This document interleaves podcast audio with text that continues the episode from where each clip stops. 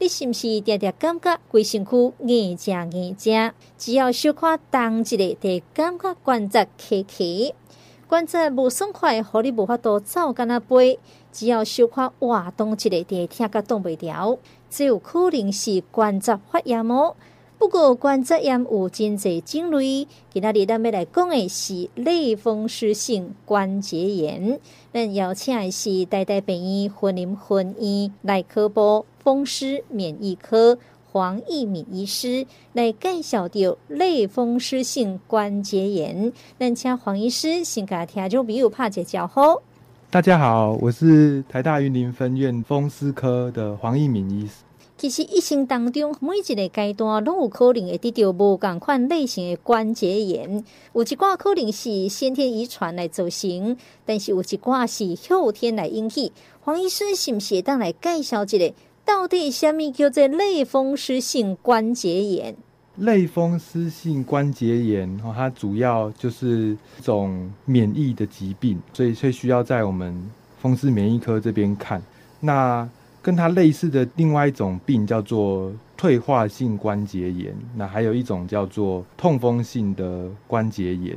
哦，它这几种会稍微不一样。那类风湿性关节炎它的特征，它就是全身的关节都会僵硬疼痛，一开始会比较轻，那慢慢慢慢会越来越严重，大概它的病程差不多是一两个月到半年左右。它如果很严重的话，关节会肿起来啊，甚至关节会磨损，可能会没办法弯，可能没办法拿笔、拿碗、拿筷子，甚至有些严重的病患，它可能会造成像肢体的残障，有一些病患甚至需要用到身心障碍的状况。那这个病的病因呢，它主要是因为免疫系统，那就是我们体内在抵抗病菌的一一个战士，就是我们的抵抗力。那它产生一个失调的状况，那它失调之后呢，它就会产生一些抗体。抗体一般是可以来抵抗病菌，那只不过那个抗体它会攻击自己，我们就这个叫做自体抗体。那自体抗体的其中一种，那就是叫做类风湿性因子。好啊，我们风湿免疫科就会针对这个来做检查。这个类风湿因子会破坏我们的关节，如果没有治疗，甚至会侵犯到像肌肉。或是肺脏、皮肤或神经、眼睛等等，所以类风湿性关节炎，它虽然这个病名它是叫关节炎，可它其实是一种全身性都会影响的一种疾病。那我们来就诊的时候，医师也都会针对关节以外的一些身体的状况来做询问，这样子。是，所以吼、哦，这是一个免疫的疾病，可能是免疫系统受到家己拍家己。当然，这嘛是一个全身性的疾病。所以，咱继续来请教到黄医师，到底多几款人呢，较容易来得到这种类风湿性关节炎？后，通常我们东方人发生的机会会比西方人稍微少一点，西方人大概是百分之一左右，那我们东方人在台湾这边差不多是零点四。大概是每一千个人有四个人左右，所以这样来估计，台湾差不多有十万个人左右有类风湿的关节炎。那女生又会比男生稍微多一点，女生大概是三比一的这个比例，而且通常会在大概四五十岁的中年这个年纪的女性，那比较容易会发病。只是说，也是有可能会十几岁，或或者二十几岁、三十几岁发病的状况都有可能。那也有很少数的状况会在可能到六七十岁、七八十岁才发生，才检查出来这样子。好啊，那通常男生会比女生有时候会再严重一点这样子。抽烟的人可能会更容易发生。另外，除了抽烟之外，像有些人他牙齿的状况比较不好，有牙周病的，因为牙周病它有一个细菌。它那个细菌是比较容易会让我们的身体的免疫系统失调，会嘎迪帕嘎迪安呢，所以就会容易产生类风湿性关节炎。那另外还有一个有一点基因遗传的成分，那它不会是百分之百，通常隔代差不多大概百分之十以下这样子。所以如果有相关的家族病史的状况的话，在就医的时候也可以跟医生讨论，我会针对这个再多做一些相关的的检查这样子。是，所以造成掉这类风湿性关节炎，你任何年纪都有可能，当然也原因嘛真侪。当然有一寡诶，这个岁数较侪，这个长辈就算讲这个关节发炎，那是疼痛，伊会认为讲啊，我都老啊，我都退化，究竟要哪来分辨是类风湿性关节炎，也就是退化性的关节炎？我们要来分辨是哪一种关节炎，那主要就是会影响它的位置会比较不一样。那我们退化性的话，比较会影响到像膝盖。或是像大腿的髋关节，或是像脚踝、手的部分，像肩膀或手肘这些比较容易使用的地方，就比较大的关节，那我们比较容易会产生退化的情形。如果您的关节痛是只有在膝盖、髋关节、脚踝或是肩膀、手肘，那其他地方都没有的话，那这样退化性的机会是比较高。那另外退化，它还会比较好发在我们的手指头的最靠近指尖的那一个关节。我们手指头它其实是有三个关节，那有一个是跟手掌连在一起，再往指尖的话有两，最靠近指尖那一个关节的话，那一个是比较容易会退化，那个关节也很容易会变形。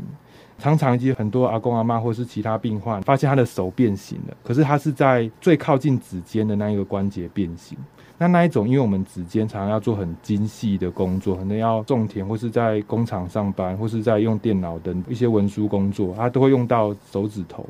所以我们的指尖很容易会变形。那那一种其实是比较偏退化性的关节炎，只是说因为在指尖的这个关节，它还是有可能会有发炎的状况。那这个通常如果还是很肿很严重。还是建议到骨科或是风湿免疫科来就诊，那来厘清看这个位置的关节是属于是哪一种这样子。如果是大关节的话，就比较是不用因为膝盖或是肩膀不舒服就一定要来风湿免疫科看这样子。那类风湿性的关节它发生在什么地方？那就建议要来风湿免疫科看呢。那最主要就是手腕，手腕，然后另外一个就是。手指跟手掌连接的那一个关节，我们叫做掌指关节。我觉得如果这两个位置，啊，如果说它有不舒服、或疼痛、酸痛，或者是肿胀，或是僵硬的状况，这样的话就建议是要来风湿免疫科来做相关的检查，或是抽血这样子。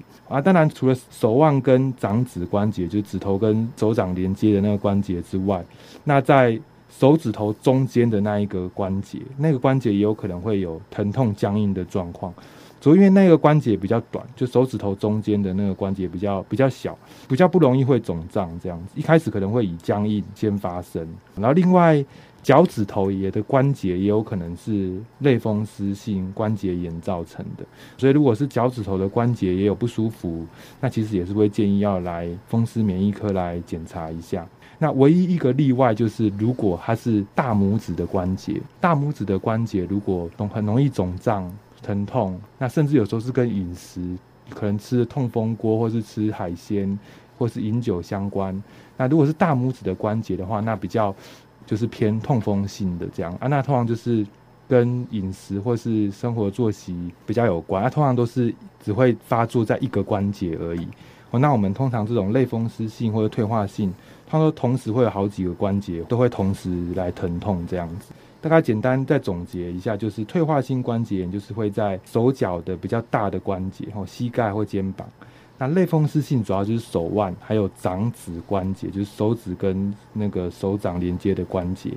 那指尖那个关节的话，就要看它肿胀的程度。如果真的很很肿很胀，那还是建议来检查。那如果变形的不严重，那可能还是比较属于退化性的，那可能工作的部分就要稍微节制这样子。是，所以吼，不管是即个类风湿性关节炎，也就是退化性的关节炎，爱看伊发生到底是伫倒一个关节吼，是伫即个指头啦，也就是膝盖啦，嗯、这是无共款的。上重要要来判断，当然就是爱找医生来做判断。好多嘛有讲到，讲到即个类风湿性关节炎，可能会肿，会感觉烧烧，所以有真侪人就会想讲，安尼会肿会痛。到底是要冰敷，也就是要热敷？可能真济听众朋友吼，永远都分不清楚吼，拢是雾煞煞。黄医师是不是当来解说一下？到底是爱冰敷，也是爱热敷？好，要来决定要不要冰敷还是热敷，最重要就是他如果他是有受伤的话，哦，他如果是因为他拉伤，或是有稍微使用过度的受伤，哦，啊那一种的话，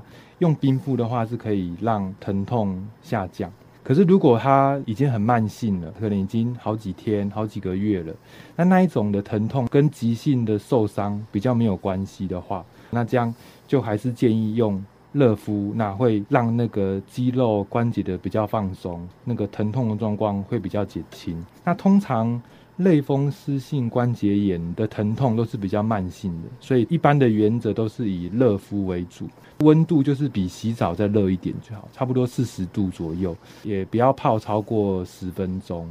通常是建议洗完澡可以泡一下，或者是睡前泡一下，哦，这样睡觉的时候会比较舒服。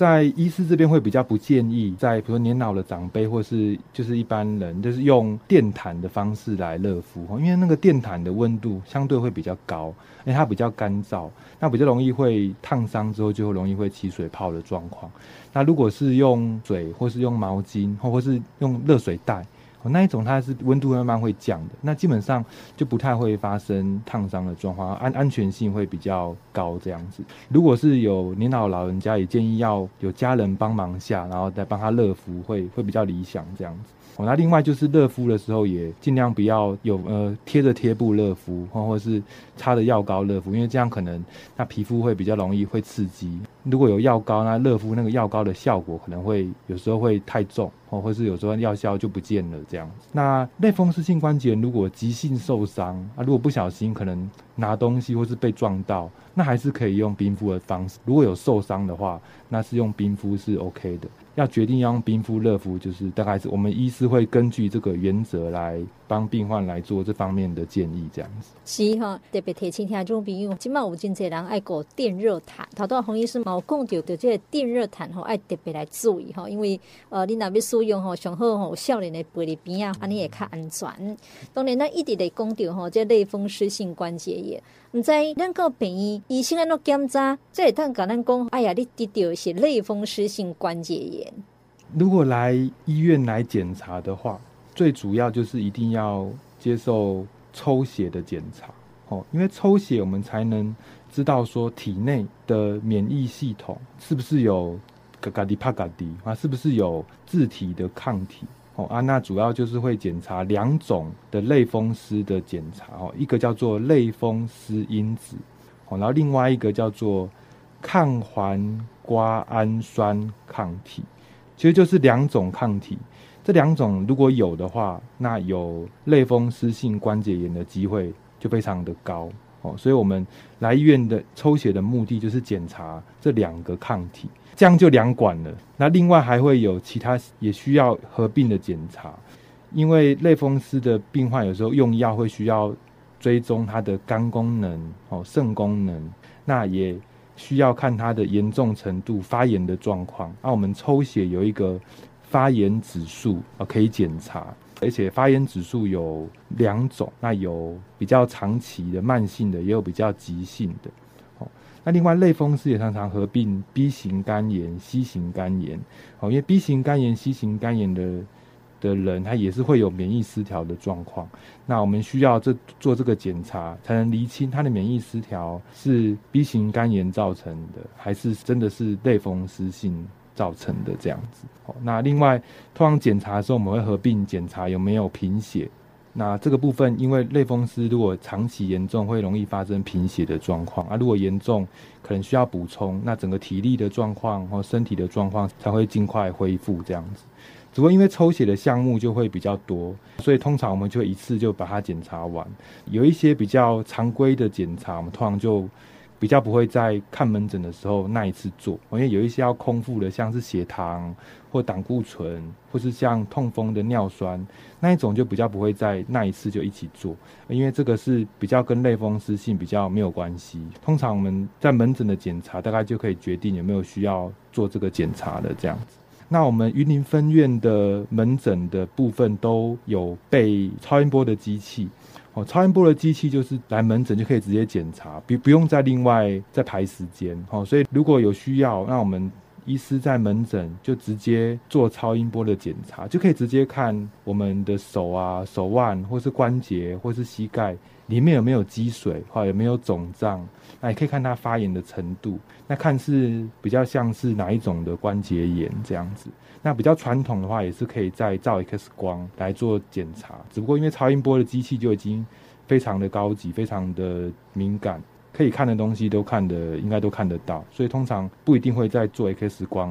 的检查。是，所以这个类风湿性关节炎吼，就是爱抽血啦。所以听众朋友，你若是去检查吼，啊，这个抽血可能爱抽骨来讲，啊，你慢慢惊到吼，因为这是为着要检查啦。其实嘛，有真侪民众呢，因为这个关节可能肿起来，啊，肿起来来听吼，真侪人第一时间会去找什么？会去找骨科。啊，那无就是讲，哎，我来复健科。最后可能找加医科，也就是内科，找来找去哈，最后再转到这个风湿免疫科。你这个过程当中，难免会有延误，所以那是无及时来治疗，是不是会产生几挂并发症啊？对啊，如果说他的关节肿胀到一个程度，那可能就会变形，哦，甚至他会脱位或位置会胀起。如果这样的话，他如果已经变形了。其实就是不可回复了，所以如果变形之后，除非用开刀的方式，可能才能恢复哦。所以基本上只要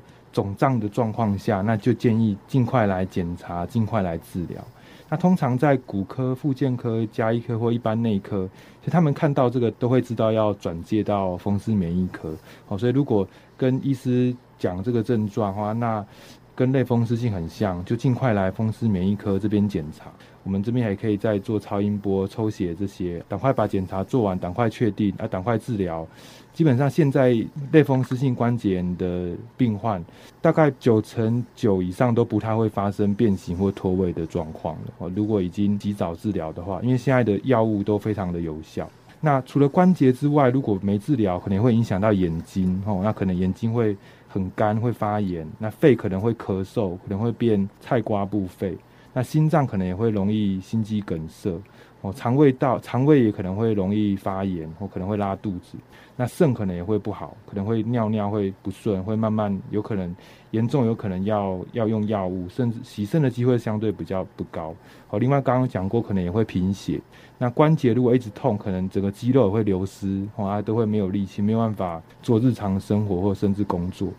那有时候皮肤也会长一颗一颗的类风湿的结节，哦，那个都比较严重才会有。那另外有些人可能类风湿久了，也容易会中风的机会也会变高，哦，心肌梗塞的机会也会变高。所以吼，这种影响的范围其实是非常的宽啦。那是真正诊断出是这个类风湿性关节炎，那你的临床都按它来做治疗？治疗的部分还是以吃药为主。哦，那因为它这个是比较全身性的免疫的失调，嘎迪帕嘎迪的状况，所以一定要用药物才能让这个改善。我们有分传统的跟比较新的。我们比较传统的治疗就是以吃的药为主，吃的药的话有分治标跟治本的。治标就是以一般的消炎止痛药为主，那主要就是有类固醇类的跟非类固醇类的。类固醇类的对类风湿的关节炎是非常有效，只是说因为它不太建议使用超过一个礼拜以上，因为那个会影响到心脏或肠胃道负担会比较大。只不过类固醇对肾脏不好的人使用上是相对安全。那另外一种非类固醇类的抗发炎药，可能有些人有吃过，比较新的像希乐宝、万克氏，它是是比较不伤胃的，对肾脏跟心脏多多少少还是会有一点点负担。只不过这些药长期吃的话，安全性相对是比类固醇还要高一点这样子。另外治本的部分的话，就是一些我们叫做西医叫做免疫调节药，哦，就是因为它免疫失调，我们要把它调节回来。有几个药像是灭杀除以癌定哦，或撒乐定哦，必赖克柔定，还另外还有一些比较少用的，像亚卢麻定哦、伊护宁定、穆体康定等。哦，这是很多药。啊，这些药有些人适合啊，有些人不适合，所以这几个药我们都可以互互相调整。那如果调整到适合的，那这样就可以减少使用消炎止痛药的程度，这样子。只不过因为这些药它都多多少少会有一些副作用，那我们来就医的时候，医生就会针对这些副作用来做询问，来做药物的增减。哦，如果真的太副作用太大，可以减量，或是就停药，我们就改另外一种。每不同的人会适合不同的药。那有一些像如果很年轻的女性，二三十岁，她可能还要怀孕，那我们就会避免用一些会影响到怀孕的药。哦，或是有些阿阿公阿嬷，他可能心脏肾脏不好，我们就会用一些比较不会影响心脏肾脏的药，这样子。是，所以吼，唔管是治标，也就是治本，起码这个药物拢非常的多。过去呢，这个类风湿性关节炎治疗的药物选择性较少，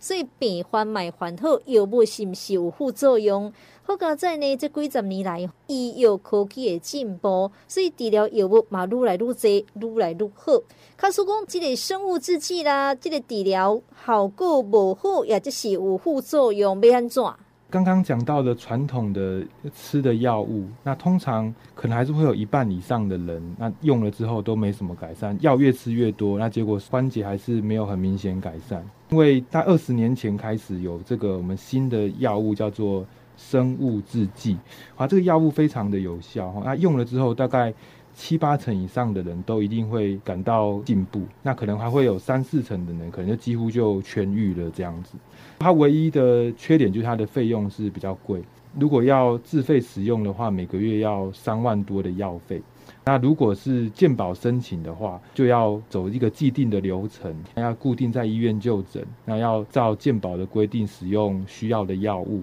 那可能要经过三个月或六个月治疗之后，看治疗的效果。那如果治疗的效果还是不好，那我们健保就可以就规定，那我们就可以来使用这个生物制剂。那我们生物制剂它是用打针的，它是用活体细胞，用生物科技，跟类似疫苗的制成一样，就是用生物科技来制造的。哦，它制造的过程非常的复杂，所以它费用才会这么的贵。那所以它也非常的有效哦。通常用打针的比较传统，可能一个礼拜打两针，后来进步到一个礼拜一针，或是两个礼拜一针。那甚至现在还有一个月一针的，还有一种是可能要半年一针的也有哦。所以这个药物的使用的选择已经非常的多。缺点就是它的有一个既定的规定，那需要一定要在医院规律的就诊才能够提出，由医生这边提出申请。那如果有些病患啊，如果比较担心打针，那其实现在又有新的一种我们叫做小分子药物，哦，它那个也是类似生物制剂的疗效，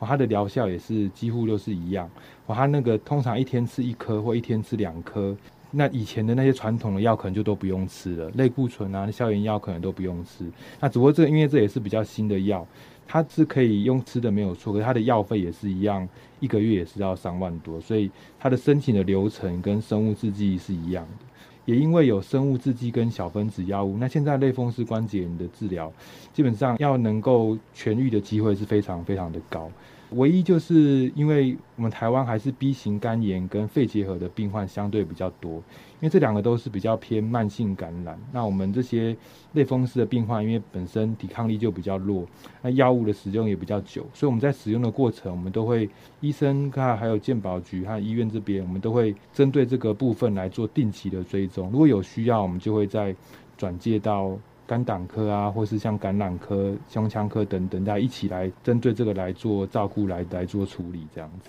是，所以起码药物是愈来愈多，这有类风湿性关节炎的，这治愈率嘛是加高哦。当然，这个类风湿性关节炎，这个关节可能会紧会痛，有真侪人会讲啊，无我得食一个这个消炎止痛药啊。长期来食这个消炎药啊，是不是会伤腰子啊？这可能真侪听众朋友吼真关心，黄医师是不是？咱甲听众朋友讲一下。一般的消炎药是都会很容易会伤肾哦，那就是非类固醇类的哦，那就是我们一般在外面的诊所或是药局的用用药。那因为类固醇通常医生不太会开，一般的消炎止痛药，那那个很容易会造成肾脏功能的降低。那如果本来像年纪大老人家，如果已经肾脏功能比较差了，如果一用一用上去，可能排尿都会影响到，甚至有时候会有一些过敏的反应这样子。好啊，所以通常我们在类风湿的病患，通常我们建议就是大概两到三个月来回诊的中间，就是建议要来抽血追踪肾脏的功能，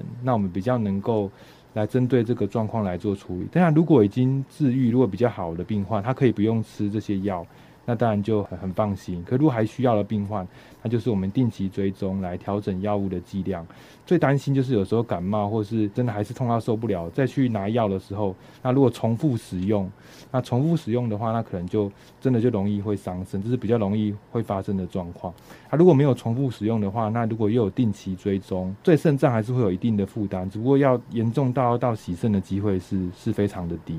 所以定期追踪真重要啦。当然，头拄有讲到，即马有真济真好药啊，会当来治疗掉这个类风湿性关节炎。不过，大家也是真关心，这类风湿性关节炎，咁真正会当治疗较好？我们吃药或打针可以让手或是脚的关节都恢复正常。那如果恢复正常一两三个月，那我们可以慢慢把药越吃越少，或是打针越打越少。只不过可以真正完全停药的人，就真的比较少，很少数，可能大概不到十分之一的人，有可能可以停药休息一阵子。只不过如果停药休息一阵子的话，如果还是有在持续使用，或是身体状况、免疫系统还是会咖喱怕咖喱，还是有那个抗体的话，那可能还是会容易会再复发。好，所以我们目前还是会减药。那来追踪的时候，我们会抽血，那我们也可以照超音波看一下关节肿胀还有骨头受损的状况。啊，如果其实有时候的状况是已经觉得自己好了，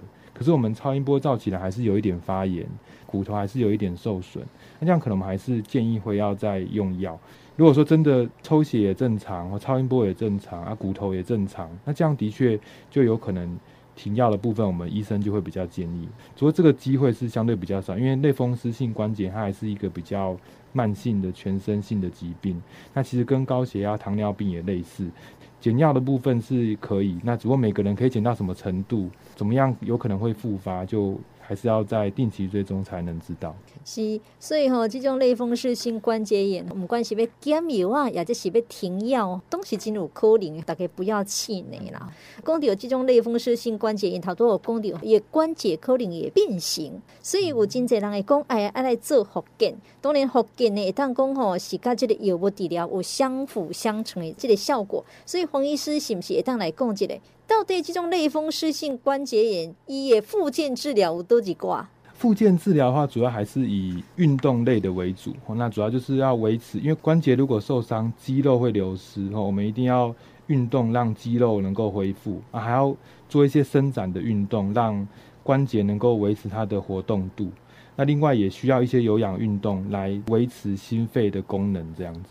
主要要做复健治疗的前提，就是要先药物控制到已经没有疼痛哦，没有肿胀。那这样状况下，我们才建议开始做复健的治疗。如果还是在肿胀的状况下，那其实比较需要的是休息、吼工作或是家事等等。那如果已经不痛不肿了，那我们可以开始运动这边的复健的治疗，可以拿一些保特瓶来训练手的肌力，或或是。可以爬楼梯，或是用单杠做伸展。那也可以像爬山、脚踏车等等的有氧运动、游泳等等，那那个都是没有问题的。当然，如果太过度的，像马拉松或是那种健身那一种，可能太过度的话，对关节还是会造成一些损伤。那类风湿的关节，因为已经平常会发炎，那这种比较剧烈的运动，这种竞赛类的，我们通常还是会比比较没有那么建议。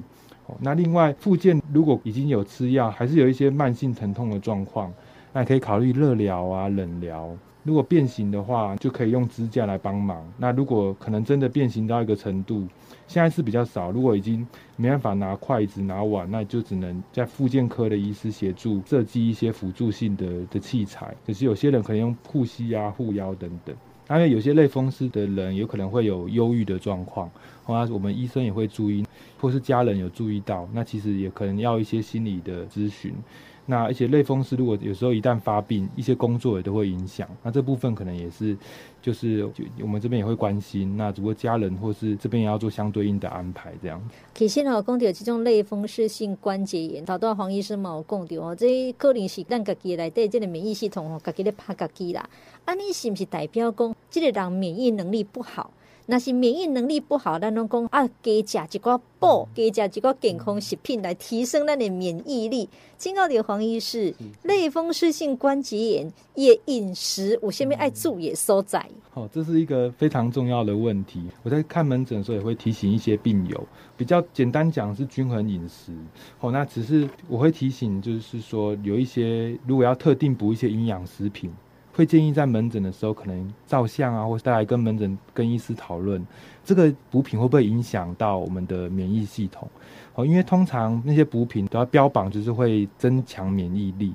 可是因为我们免疫系统失调的状况下，有好有坏，它可能会增强到坏的。啊，如果坏的变多，那这样可能关节肿胀会再更严重。当然，如果它补到好的，那当然就是也是有帮助。有有一些比较没有认证过的一些补品，那在使用上我们还是会会有一些担忧。大原则还是尽量能避免。那如果真的要用，我可能会建议就是先少量为主，这样子不要一次太大量。主要一些像补充一些维他命啊，那些都钙片啊，维他命 D。哦，那些都是没有问题的哦，尤其是钙片跟维他命 D，因为类风湿的病患容易会骨质疏松，哦，因为关节发炎的的关系，所以在类风湿的病患，如果年纪如果已经四五十岁，那我们通常会建议还是要使用钙片或和维他命 D。在使用前，当然也可以，就是我们现在有一些骨质密度的检查，那也可以去做一下，啊，只不过那个可能因为健保可能。